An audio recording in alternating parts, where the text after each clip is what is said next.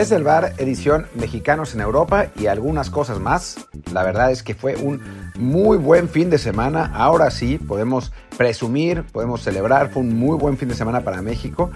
Eh, en cuanto a los mexicanos en Europa fue muy bueno. También la sub-17 consigue su pase al Mundial. Bueno, ya lo había conseguido, pero lo consigue, digamos, lo sella con broche de oro al ganarle a Estados Unidos en la, en la final de la, de la eliminatoria sub-17 y además la selección mexicana de básquetbol consigue su calificación al Mundial después de muchísimos años de no hacerlo. Así que un gran fin de semana para el deporte mexicano, el que acaba de pasar y pues vamos a hablar de todo eso y obviamente también de los mexicanos en Europa. Yo soy Martín del Palacio y los invito como siempre a que nos sigan en Spotify, Google Podcast, Apple Podcast. Eh, lamentablemente ya terminamos con nuestra agencia, eh, nos, eh, corrieron por exceso de pago, literalmente, porque el contrato que teníamos nos pagaba demasiado según su punto de vista, así que eh, pues estamos ahora sin, sin, agencia, digo, todavía tenemos un mes de, de, de ellos, ya nos, nos, iremos a otra agencia pronto, la verdad, pero, pero bueno, en este momento es muy importante sus reviews de cinco estrellas para que nos vean más, para que nos descubran más. Creo que el podcast que les ofrecemos es de muy buena calidad y pues me parece que, que merece que más gente lo conozca y que, bueno, es ese, eso que la gente lo conozca y que nos escuche nos da la posibilidad de negociar mejor con otra agencia para eh, poder tener aún más escuchas y que pues las condiciones sean mejores y podamos seguir produciendo este maravilloso contenido. Y bueno, me eché un comercial gigantesco, así que arranquemos, arranquemos con Inglaterra y con Raúl Jiménez que fue titular titular cuando mucha gente ya decía que Raúl ya no, no, no estaba para nada, que ya no podía ser, que, que qué vergüenza, que ya estaba, estuviera en la banca, hasta Diego Costa está jugando más que él, decían. Pues bueno, Raúl fue titular en un partido muy importante para el Wolves en casa del Fulham que eh, marchaba, creo que todavía marcha sexto lugar en la, en la tabla de posiciones en, Inglaterra. Sí, todavía está en, en, sexto lugar con dos partidos más. Su, su, lugar real será el octavo noveno, pero igual es un equipo que ha sido una de las grandes sorpresas de esta temporada en la Premier. Pues el Wolves va a Craven Cottage con, con Raúl empata uno, Raúl pone una asistencia, da un muy buen partido, en general es creo que el mejor partido que ha tenido en toda la temporada, el de, Jiménez. Tiene una buena oportunidad que lamentablemente su remate se va por afuera, eh, pero, pero en general un muy buen partido de Raúl, participando, colaborando, dando esa asistencia, que fue una típica asistencia de Raúl Jiménez, eh, participando en el desarrollo de la jugada y después poniéndole con la cabeza el balón a Pablo Sarabia, que la verdad el español hace una muy buena jugada también, recorta hacia adentro, tira, tira por un lado. Y, y bueno, no tira por un lado, tira por un lado del portero y es gol. Y con eso el, el, el Wolves empata este partido, lo iba ganando 1-0, al final le, le, le quitan el, el, resultado y se mantiene en el lugar 15 con 24 puntos a solo 3 del descenso, eso es, eso es lo preocupante, eh, que en este momento la primera plaza de descenso lo ocupa el Everton, después está el Bournemouth con la misma cantidad de puntos y después el Southampton que tiene 18, está complicado el asunto, va a ser una lucha parejera hasta el final, pero un punto de visitante siempre será importante y que Raúl haya sido titular esta vez y jugando bien, pues aún más, ¿no? Porque eso eh, hace que pinte bien la situación para los siguientes partidos. Si bien no es el goleador que era que era antaño, que era antes de su lesión, sí sigue siendo un hombre importante que puede eh, rendir en la Premier League y creo que eso es algo que, vale la pena destacar, eh, sobre todo ante la estupidez manifiesta de eh, los pues de algunos aficionados que siguen tirando, pues, hablando mal de los jugadores mexicanos solamente porque sí, burlándose, simplemente porque salieron de un equipo que no es el suyo. Así que bueno, y de eso hablaremos además ahora que entremos al, al tema Guillermo Ochoa. Que bueno, podemos entrar directamente al tema Guillermo Ochoa, ¿por qué no? Eh, a, la, a la Serie A, donde él, la Salernitana, la Salernitana Memo Ochoa, con Ochoa de regreso en la titularidad. Recordemos que eh, con el cambio, bueno, no con el cambio de técnico, porque ya había perdido la titularidad desde el partido anterior, eh, pero cuando con la llegada de Pablo Sousa se esperaba que Ochoa fuera el titular, no lo fue en el primer partido, jugó Pepe, no Sepe, perdón, el Luigi Sepe, el, portero que había sido titular antes de la llegada de Memo.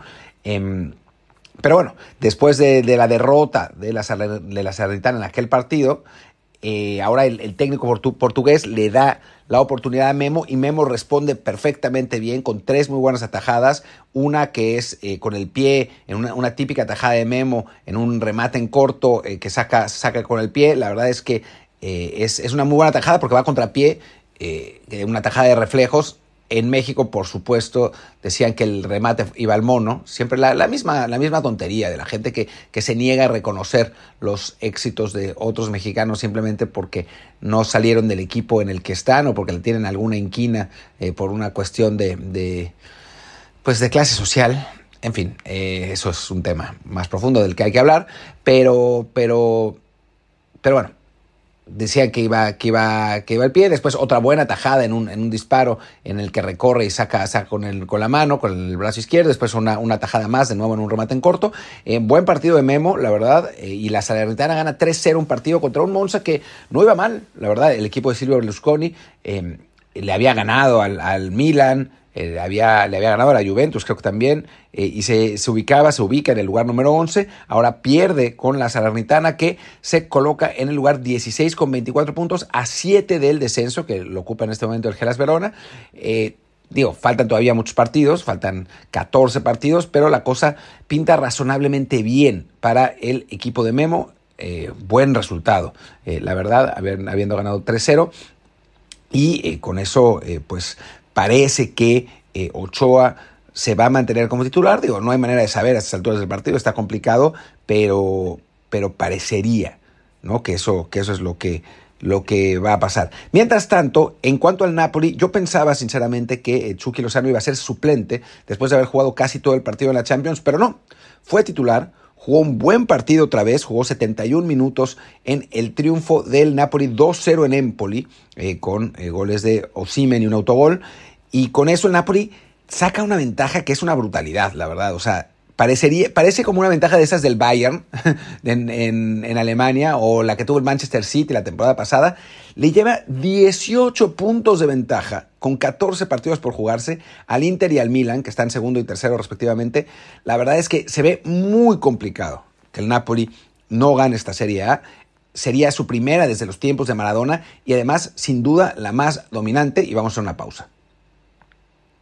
Sin duda la más dominante, la más dominante de su historia, ¿no? Eh, una historia que tiene solamente dos escudetos, pero que bueno, ahora todo parece indicar que tendrá un tercero, quizás venga un bajón, pero es que la verdad es que ya la, la distancia que tiene sobre sus perseguidores y la diferencia en, cómo está jugando y en cuanto a talento, pues se ve brutal, ¿no? Eh, Chucky está en el mejor momento pues de su temporada, quizás de su estancia en Napoli, jugando muy bien eh, del, del, lado derecho, un ataque que que componen Kvaraskelia, Osimen y él.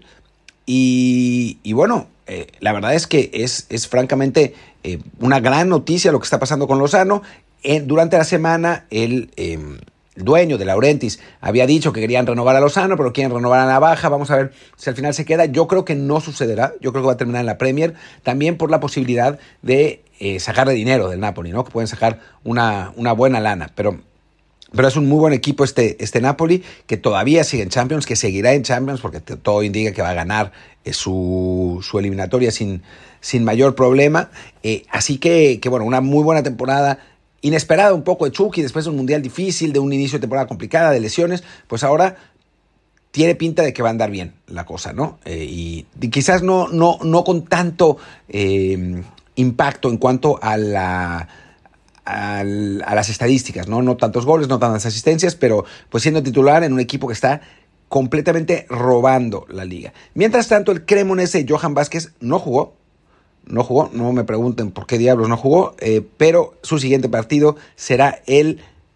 Ah, no jugó porque juega mañana, juega mañana contra la Roma, de local, a ver si regresa Johan, que había estado suspendido el partido pasado, eh, ojalá que, que, bueno, que regrese a la, a la titularidad, pero eh, y bueno, es un partido muy complicado para un Cremonese que tiene una situación también en la tabla muy difícil, ¿no? Está en el último lugar con nueve puntos. Eh, Johan le ha dado cierta estabilidad a esa defensa, que ha recibido 42 goles, es la segunda defensa más goleada de la liga, eh, pero, pero la realidad es que pues es una temporada muy difícil. Mientras tanto, en la Serie B, donde pues hay que, hay que ponerle ojo porque está el Genoa, que es el equipo dueño de la carta de Johan Vázquez, pues el equipo genovés se mantiene en el segundo lugar en este momento de esa Serie B, donde tiene que regresar Johan, le ganó 3-0 a la SPAL, Así que bueno, un, buen resultado para, para, los genoveses y bueno, habrá que ver qué pasa con Johan terminando su contrato. Seguramente por lo pronto regresará al su equipo normal, al Genoa, ojalá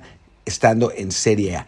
Y pasemos ahora a los mexicanos en Holanda, donde Santi Jiménez sigue, eh, que no cree nadie, Digo, ahora metió el gol más fácil de su carrera, solo tuvo que empujar, aunque presionó al portero que perdió un balón y después en, la siguiente jugada eh, cayó, el, cayó el gol. El, Feyenoord gana 4-2 al Fortuna Sittard. Eh, Jiménez mete el tercero de los cuatro goles. Más importante aún, digo, es importante que meta goles, pero más importante aún es que jugó de titular de nuevo al minuto 60 lo, sacan para que entre Danilo, pero lo sacan ya con el partido absolutamente decidido, ¿no? Cuando, cuando el, resultado iba 3-0 a favor de, del equipo del... No, 3-1, perdón. No, 4-1. no, 3-1, por Dios, malditas matemáticas. 3-1 y cuando, cuando lo sacan termina 4-2 ganando el Feyenoord y se mantiene en la punta de la tabla, tres puntos por encima del el Ajax que gana con un gol de Edson Álvarez. Es el gol de Edson Álvarez el que define un partido complicadísimo contra el Vitesse, perdían 1-0 con gol de Van Hinkel, eh, empata eh, Klassen eh, poco tiempo después, en el primer tiempo, y después Edson mete un gol de cabeza, es también amonestado, y ese, ese triunfo le, resulta muy importante al Ajax para mantenerse. Lamentablemente Jorge Sánchez no jugó, otra vez se mantiene en la banca, le está costando la, la adaptación a la, liga, a la liga holandesa, como le costó a Edson en su momento, eh, vamos a ver, ojalá que no, que no sea, que, bueno, que, sea simplemente el inicio de cosas por venir, pero lo de Edson es, es, una muy buena noticia, es un muy buen triunfo el que, el que consigue el Ajax, se mantiene eso en el segundo lugar con 49 puntos a 3 del Feyenoord, después sigue el Alzeta Alkmaar y después está el PSV Eindhoven, donde eh, Guti había jugado de titular en la Europa League, en el triunfo de eh, dos goles por cero del PSV sobre... ¿A quién le ganó el PSV? Porque era, un rival difícil. Eh, con el que había perdido ah, Sevilla, claro, con el que había perdido 3-0 en, en la ida, ganó 2-0 la vuelta, lamentablemente no alcanzó. Eh, Guti entró de cambio en el partido, bueno, en, aquel partido jugó de titular, y en este entra de cambio contra el Tuente en un triunfo fundamental para el PSV 3 1, entra de cambio al 77, está rotando, como lo ha hecho toda la temporada, eh, Van Nistelrooy con él, entra y sale, eh, no, no ha sido titular indiscutible, pero ha, participado en, en, varios partidos, gana en este caso el PSV 3 a 1 al, al Tuente, eh, cuando Guti entra ya el partido está 3-1, no, no, no cambia gran cosa, pero bueno, es un buen resultado para el equipo del Feyenoord, que con esto se mantiene en el cuarto lugar tras de el Ajax, el AZ Alkmaar y el Feyenoord. Vamos a otra pausa.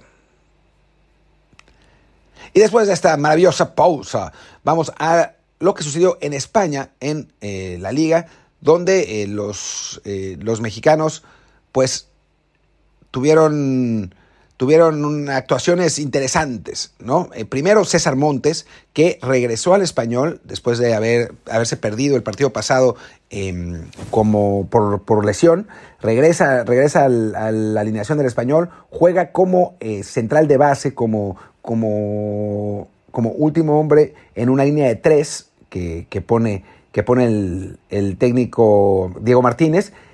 Y funciona muy bien. Juega un gran partido eh, César Montes, un, un juego fundamental contra el Mallorca del Vasco Aguirre. Eh, Montes fue alabado consistentemente por, por la prensa española y por los aficionados del español, por su, eh, sus duelos aéreos, por su salida en, largo, por la calidad en, en cuanto al, a la salida del balón. Y gana 2-1 el español al, Mallorca. Y es muy importante porque, digo, el Mallorca está muy bien en la tabla. La verdad es que no, no, es un, no parece, por lo menos por el momento, ser un candidato al, al descenso. Está con 31 puntos en el lugar número 9. Eh, pero el español, el, el triunfo le da 27, ¿no? Y se va y sube del 15 al 12. Ahora ya está cuatro puntos detrás de la línea de descenso del, del mayor que, que ocupa, perdón, el Valencia en este momento. Y César Montes, que llegó con el equipo flirteando con las posiciones de descenso, se ha convertido en un jugador muy importante para el eh, equipo barcelonés. Parece que se, va a quedar, que se va a quedar. Ya sabemos que si el español se mantiene en primera, eh, se hace efectiva la opción a compra de César Montes de por 8 millones de euros. Es una, una, opción de compra importante, pero que bueno, creo que el español pagará con alegría si es que se salva, porque César ha sido un jugador realmente muy importante. Y el otro mexicano que está jugando, que es, em, que es Andrés Guardado, jugó en este partido loquísimo en el que el Betis perdía 2-0 con el peor equipo de la liga, con el Elche, eh, jugando horrible. Y después viene una expulsión eh, por parte del Elche, eh, dos expulsiones, perdón, cuando dominaban el partido de Magallán y de Sheikh. Y el, el, Betis va y le da la vuelta, gana 3 a 2 con dos penales, uno de Borja Iglesias, otro de William José, después falla otro penal, el Elche se derrumba por completo, sus aficionados están furiosos y Guardado sale como titular en ese partido y lo juega los 90 minutos. O sea, él fue testigo de el triunfo, bueno, de la voltereta de este, de este eh, Betis, además poniendo el pase para el empate de Miranda, ¿no? Otro partido en el que Guardado es importante eh, ahora seguramente lo veremos descansar en el siguiente encuentro y ya empezarán a decir, no, es que guardado. Pero bueno, la verdad es que dentro del esquema de Pellegrini, Guardado ha sido muy importante durante estos eh, años como jugador de recambio, pero jugador que, participa y que, y que colabora, ¿no? Entonces, triunfo del equipo sevillano eh, importante y después la mala noticia es con el otro equipo sevillano, el Sevilla, que es que Tecatito Corona parecía que ya estaba en el camino correcto como para eh, poder salir pronto a la banca, pero se resintió de la lesión, no tanto estructuralmente, sino le duele el tobillo, le sigue doliendo y no me sorprende, yo tuve una lesión similar y digo, obviamente no soy un deportista de alto rendimiento, ni mucho menos, pero todavía me duele cuando hago, cuando hago esfuerzo, así que me, imagino, me imagino lo que, lo que debe ser para él. Y, bueno, lamentablemente pues se retrasa su regreso a la, eh, pues a la actividad. Y además el Sevilla pierde, 3-2 de local contra Osasuna, un, resultado malísimo con un Sevilla que parecía que ya se había alejado de zonas de descenso. Todavía, digo, está en el lugar número 14, pero apenas a dos puntos por encima del Valencia, que sigue, eh, que, que, está, ya habíamos dicho, en eh, la, primera línea de, del, del, descenso. Pero bueno, em, eh, si es un mal resultado, ojalá que Tegatito pueda volver esta temporada porque sería importante eh, para su equipo si, si así lo hace. Y con eso, pues acabamos el repaso en cuanto a, em, en cuanto a España. Vamos ahora a dónde vamos. Vamos a Grecia, tierra soñada, donde Orbelín Pineda sigue jugando muy bien. Eh, sigue siendo fundamental para un AEK de Atenas que se mantiene con todo en la pelea por el, por el liderato. El AEK gana 2-0 a las Teras Trípolis eh, con Orbelín Pineda jugando 60 minutos, me parece que jugó eh, Orbelín. No, 78 minutos. Jugó, jugó titular, jugó como, como medio creativo en, esa, en ese 4-2-3-1 que 4-1-3-2, perdón, que pone que pone Matías Almeida, sigue siendo muy importante para el, para el equipo griego. Esta vez no pudo eh, asistir ni anotar, pero, pero bueno, fue, fue fundamental para el triunfo del AEK sobre el Asteras Trípolis. Y el equipo ateniense se mantiene en eh, la posibilidad de, de, convertirse en el líder de la liga griega, porque el Panathinaikos y el Olympiacos empataron en el clásico 0 a 0, y con este resultado el AEK está dos puntos por debajo del Panathinaikos, pero ganando su siguiente partido, conseguirá, eh, conseguirá ponerse en el liderato porque tiene un partido menos. Sin embargo, no sé cuándo se vaya a, a, reponer ese juego. Por lo pronto, el AEK va a, jugar, va a ir a Creta a jugar contra el OFI el, em, el próximo fin de semana. El Olympiacos recibe al Leva Diacos, un partido que debería ganar. Así que por lo pronto seguramente no se moverá muchísimo la tabla de posiciones, pero es importante que el AEK siga ganando, que Orbelín siga jugando bien y que el bueno, en general siga eh, funcionando en ese, en ese eh, torneo, porque además no sabemos, ni él tampoco, como lo confesó, qué va a pasar con su futuro. El AEK lo quiere comprar, el, el, Celta pues tal vez lo quiera repescar. Vamos a ver qué es lo que sucede con el bueno de Orbelín Pineda. Y mientras tanto, lo que nos faltaba, el que nos faltaba, perdón, es en Bélgica, Gerardo Arteaga vuelve a ser titular. El eh, Genk gana su partido al Ostende 3 a 0. Eh, con, me parece, los 90 minutos de, Gerardo, sí, eh, gana 3-0. Eh, un triunfo que es importante porque le permite irse 10 puntos ya por encima del Unión Saint-Gilloise, que además está jugando la Europa League y que eso, eso le cuesta no poder mantenerse en el mismo ritmo en la, en la Liga Belga. Y esos 10 puntos de ventaja significarán, ya estamos, creo que a un partido de, del playoff y creo, no estoy seguro, tal vez menos.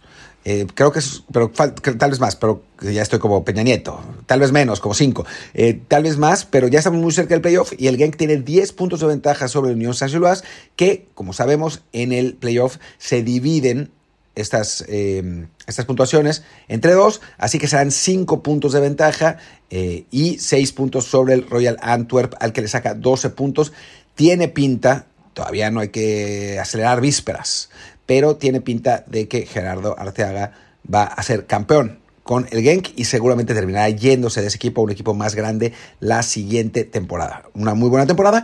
Y mientras tanto, el Cercle Bruce, el, equipo eh, mexicano, perdón, no mexicano, ojalá que fuera, que fuera mexicano, pero el equipo eh, que está, eh, pues digamos que cuyo director deportivo es el mexicano Carlos Aviña, está todavía en posiciones de playoff, del segundo playoff, del de Europa League, está en octavo lugar con la plantilla más joven de Europa. La verdad es que ha sido un trabajo espectacular el que ha hecho, el que ha hecho Carlos con, con el equipo, con el segundo equipo de, de, Bruges.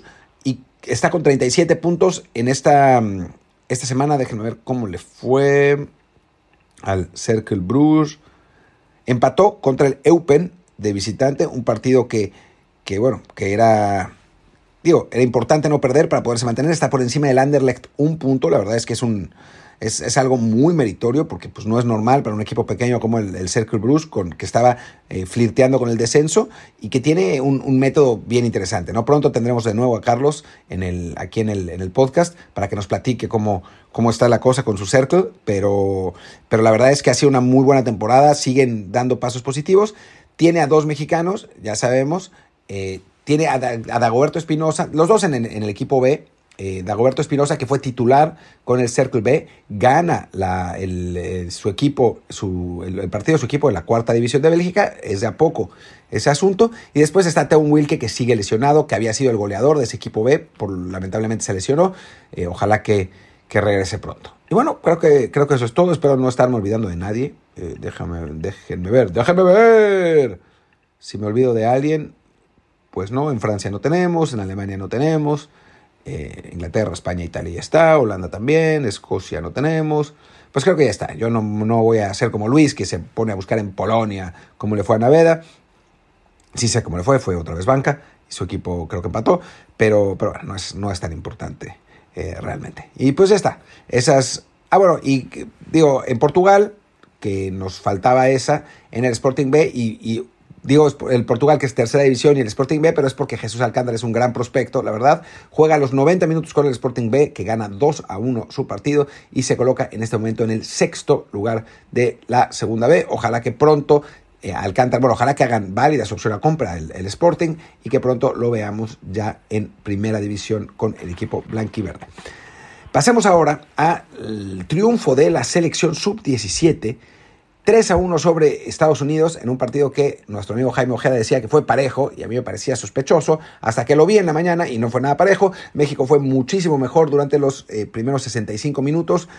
cuando cae el 2-1 de Estados Unidos sí cambia, hace tres cambios Estados Unidos. Eh, para meter jugadores ofensivos. Ahí México se echa para atrás. Estados Unidos anota. Eh, se pone 2-1 el partido. Genera eh, varias opciones de gol. México también en la contra. Eh, o sea, no es, no es que fuera un, asedio. Y después, en una, en una buena jugada colectiva, el portero estadounidense comete un penal ya en, en tiempo de reposición. con este, este penal lo convierte México y con eso se corona campeón de la CONCACAF, ganando 3-1. Goles de Estefano Carrillo, que fue además el goleador del, torneo, de penal. Después eh, Luis Gabriel Navarrete e Isaac Martínez hace el, último gol. Isaac Martínez, que es un, jugador bien interesante. Hay varios jugadores interesantes eh, de, esta, de esta selección sub-17, que fue de menos a más, claramente. Una fase de grupos horrenda, yo vi el partido, los dos partidos contra Panamá y Guatemala jugaron espantoso, pero a partir de, cuartos de final la selección jugó muy bien. A Panamá, con el que habían sufrido eh, para empatar en la ronda de grupos, le ganan 5-0 en, la, em, en la semifinal y después le ganan 3-1 a Gringolandia en, en la final. Eh, excelente resultado para México. Eh, vuelve a ser campeón sub-17, es campeón constantemente, ha sido campeón en 85, 87, 91, 96, 2003, 2015, 2017, 2019 y 2023. En México ha, sido campeón, si no me equivoco, ya son cinco veces consecutivas en la categoría sub-17. Si no, si no me equivoco, porque el de 2021 no se jugó por la pandemia, si no, si no estoy mal, pero Eh, déjenme ver, déjenme ver. Porque esto sí no me lo sé. Pero Wikipedia nos sacará de apuros, como siempre. Estoy casi seguro, 99% eh, seguro, que, México fue, fue campeón. En 2011 el campeón fue Estados Unidos y desde entonces México ha sido campeón cinco veces, ha sido campeón nueve veces contra tres de Gringolandia. Eh, la verdad es que fue un, eh, un resultado esperado, por, dado el, éxito que ha tenido México en la categoría, donde además ha sido campeón del mundo dos veces, subcampeón una vez, y bueno, un, gran resultado otra vez y, mostrándonos que no todo está perdido con eh, la selección, em, con las selecciones menores, con las selecciones en general. Eh, y bueno, bueno eso nos, me da mucho gusto. Ahora vamos con el básquetbol, ya para cerrar el episodio que se, que se ha ido con 25 minutos yo hablando sin control. México le gana 82-69 a Uruguay en Colombia para lograr su pase a la, al Mundial FIBA, que creo que se va a jugar en Filipinas, o en... No, espera, no, no en Filipinas. Se va a jugar en, Japón y Corea, me parece. Em, ahora, ahora lo checo. Y bueno, con eso consigue su pase al Mundial. Eh, la, selección mexicana, la verdad es que es un, un extraordinario resultado. Eh, no iba a México desde 2014, donde quedó en el lugar 14, y, antes de eso en 74. Es decir, en los últimos 50 mm, años casi, 49 años, México había ido a un solo mundial, el de, el de 2014, donde eh, quedó en, el lugar 14. Vamos a ver cómo, cómo le fue. Me parece que no ganó ningún... No, sí, le ganó Angola, me parece, creo recordar. Sí, bien, mi memoria es eh, prodigiosa, a pesar del Alzheimer. Eh, México le ganó a Corea del Sur y le ganó a... Creo que fue todo. No, porque según yo jugó, o sea, estuvo en el grupo de Angola. Eh, le perdió con Corea del Sur, le ganó a Corea del Sur, perdió con Australia, le ganó a Angola, sí, ya mi memoria no estaba tan mal, perdió con Eslovenia y eh, perdió con Lituania, calificó a la segunda ronda donde tuvo la pésima suerte de enfrentarse a Estados Unidos con el que perdió 86-63. Digo, pésima suerte también porque acabó cuarto lugar de su grupo. Pero bueno, esta, esta nueva selección mexicana califica de nueva, de nueva cuenta al Mundial FIBA 2023. Eh, Buen resultado, la verdad, da, da gusto em, que, una selección mexicana califique a, esa, a, esa, a esa instancia eh, con, un equipo que además, eh, pues prácticamente formado por jugadores de, las, de, la, de la Liga Mexicana de, Baloncesto, sin, sin, muchos jugadores en NBA. Obviamente los jugadores de NBA no pudieron estar en este torneo porque, em, porque se está jugando la, competencia. Eh, quizá en el, en el Mundial así eh, lo consigan. Eh, no, no sé cómo, cómo está el asunto. La verdad es que mi conocimiento basquetbolero no es gigantesco, no voy a mentirles. es, es, la realidad. O sea, yo me quedé en los, en los 90, pero bueno, me, me, enteraré mejor. Voy a, voy a investigar más cómo, cómo está el asunto, pero por lo pronto pues da gusto platicar de este, de este triunfo de México que con un equipo además que, que estoy viendo muy veterano, cuya estrella es Jorge Gutiérrez, que estuvo en la NBA durante, durante muchísimo tiempo, en, los Charlotte Hornets, en Milwaukee, en, Brooklyn, en Portland, en, en, sí, en Brooklyn también estuvo antes. Eh, un, que, bueno, ahora, ahora ya tiene eh, Jorge Gutiérrez 34 eh, años, pero bueno, una, una selección con, con pues que, consiguió eso, buenos, buenos resultados, buenos triunfos y que ahora estará en este mundial, que ahora les digo exactamente dónde va a estar, eh, dónde, va a ser el, el, mundial. En, sí, en Asia, en, Japón y Corea, ya me parecía. Y bueno, pues ahí está. Ese es el episodio de hoy. Eh, disculpen. Disculpen que no esté Luis, pero está en, está en Marruecos, sigue de vacaciones. Eh, yo, mientras tanto, pues aquí estoy, en, en, casa, encerrado, con un frío de terror que hace en Barcelona. Así que no me compadezcan mucho, mejor denos un review de 5 estrellas y pues recuerden que yo soy Martín del Palacio en Twitter. Mi Twitter es arroba martindelp. El del podcast es desde el bar, desde el bar pod, desde el bar POD. Y el grupo de Telegram donde seguimos platicando de mil cosas de fútbol, de básquetbol, de, carreras, donde Checo Pérez tuvo una, un muy buen fin de semana. Eso ni siquiera lo habíamos, eh, digo, ni siquiera lo había comentado yo, lo, comentó Luis, me parece, el, domingo. Un muy buen fin de, fin de, semana, siendo líder en una de las sesiones de prácticas. Red Bull se ve eh, que no cree nadie pues bueno, también hablamos de eso, hablamos de otros temas. Eh, vayan a Desde el Bar Podcast en Telegram donde hablamos de todos estos temas. Y pues ya están. Muchísimas gracias por acompañarnos y nos vemos pronto. Chao.